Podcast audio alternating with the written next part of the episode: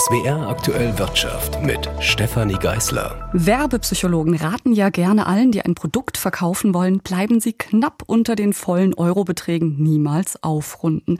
Daran hat sich die Bundesregierung beim Bahn-Flatrate-Ticket auf jeden Fall gehalten. Die erste Version in den Monaten Juli bis September kostete bekanntlich 9 Euro. Jetzt steht fest, der Nachfolger, das Deutschland-Ticket, kostet 49 Euro. Das hat die Bund-Länder-Runde gestern beschlossen. Werbepsychologisch betrachtet also alles richtig richtig gemacht. Ganz zufrieden ist mein Kollege Jan Zimmermann trotzdem nicht. Hören Sie jetzt seinen Kommentar.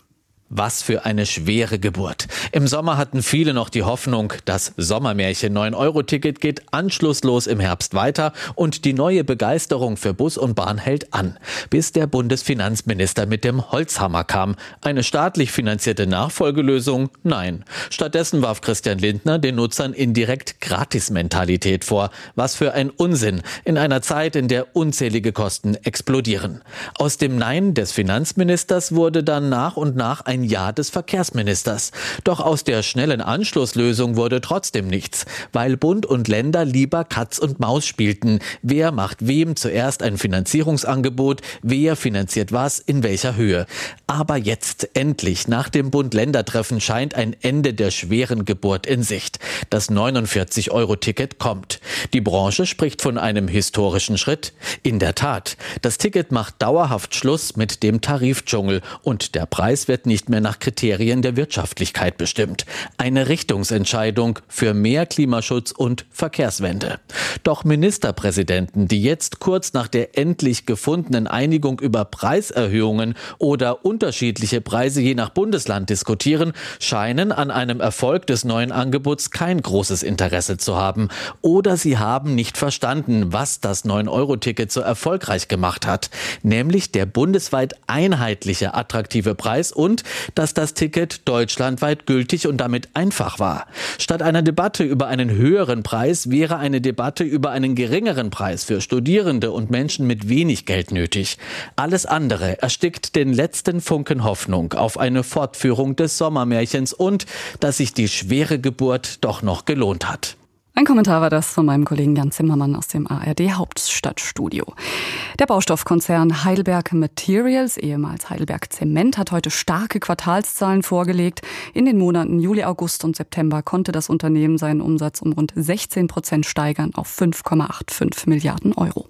Der Grund seien vor allem Preiserhöhungen, hieß es. Zudem profitierte das Unternehmen bei den Exporten vor allem vom starken US-Dollar. Der Konzern verwies aber auch darauf, dass man Energie eingespart und so Kosten gesenkt habe. Insgesamt konnte man so den gestiegenen Energie- und Rohstoffpreisen trotzen und habe in etwa denselben Umsatz gemacht wie in den Sommermonaten letzten Jahres, also vor Ukraine-Krieg und Energiekrise. Für die kommenden Monate erwartet das Unternehmen jedoch eine leichte Abschwächung der Nachfrage, vor allem im Wohnungsbau. Heidelberg Materials ist eines der größten Baustoffunternehmen der Welt und in Deutschland nach eigenen Angaben Marktführer bei Zement und Transportbeton sowie bei Sand und Kies. Petra Thiele, SWR Wirtschaftsredaktion. Weniger gut geht's da. Juniper schon lange steht ja fest, dass der deutsche Gaskonzern mit finanziellen Problemen rechnen muss. Jetzt liegt eine konkrete Zahl auf dem Tisch und die hat es in sich. 40 Milliarden Euro Verlust in den ersten neun Monaten dieses Jahres. Es ist ein trauriger Rekord. Nie zuvor hat eine deutsche Firma ein so riesiges Minus gemacht. Auch weltweit gibt es nur wenige Fälle, wo börsennotierte Unternehmen einen ähnlich hohen Verlust hatten. 40 Milliarden Euro in nur neun Monaten. Hauptgrund sind die ausbleibenden Gaslieferungen aus Russland. Juniper war der größte Einzelkunde von Gazprom, hat jahrelang günstiges Gas bezogen und selbst lange Lieferverpflichtungen für mehr als 100 Stadtwerke und Firmenkunden abgeschlossen. Jetzt fehlt das Gas aus Russland und der Düsseldorfer Energiemulti muss große Mengen im kurzfristigen Handel nachkaufen, um die Belieferung nicht einzustellen. Allein das hat schon für mehr als 10 Milliarden Euro Verlust gesorgt. Weitere 30 Milliarden drohen unter anderem für weitere Einkäufe anzufallen. Immerhin, inzwischen sind die kurzfristigen Einkaufspreise für Gas gesunken. Sollte das so bleiben, könnte das Minus bei Juniper am Ende doch noch etwas kleiner ausfallen. Klar ist aber auch, ein weiter so ist bei Verlusten in dieser Größenordnung ausgeschlossen. Der Bund hat angekündigt, dass er 99 Prozent der Anteile an Juniper übernehmen wird. Noch werden letzte Details geklärt, hieß es heute. Aus Düsseldorf, Jörg Marksteiner. Gestern hat die amerikanische Notenbank Fed die Leitzinsen erneut um einen Riesenschritt erhöht. Heute ist dann die Bank of England nachgezogen und hat den Leitzins hochgesetzt von 2,25 auf 3 Prozent. Der größte Sprung seit 1989. Auch die EZB hat ja weitere Schritte angekündigt. Alle Zentralbanken haben dabei dasselbe Ziel, die Inflation bekämpfen. Denn höhere Zinsen senken normalerweise das Preisniveau, ein bewährter ökonomischer Mechanismus. Doch die Zinspolitik der Notenbanken ist ein extrem schwierige Gratwanderung. Sie hat nämlich auch Nebenwirkungen, wie etwa stark steigende Kreditzinsen. Wie kommen Unternehmen damit klar? Claudia Werle mit einer Analyse. Jahrelang hat es gut funktioniert. Die Zinsen waren niedrig, Kredite günstig zu haben, investieren in neue Produktionsanlagen oder in den Unternehmensausbau, alles kein Problem. Zumindest waren solche Pläne in vielen Fällen finanzierbar. Diese Zeiten dürften vorbei sein. Nicht nur, dass es bei steigenden Zinsen deutlich teurer wird, bestehende Verbindlichkeiten auszugleichen. Die gesamte Finanzierung wird schwieriger, sagt Henning Vöpel vom Bundesverband Mittelständische Wirtschaft. Banken vergeben womöglich gar nicht so gerne und so leicht Kredite. Das heißt, die Unsicherheit, die natürlich die gesamte Wirtschaft und gerade den Mittelstand erfasst, ist hier natürlich auch ein wesentlicher Faktor.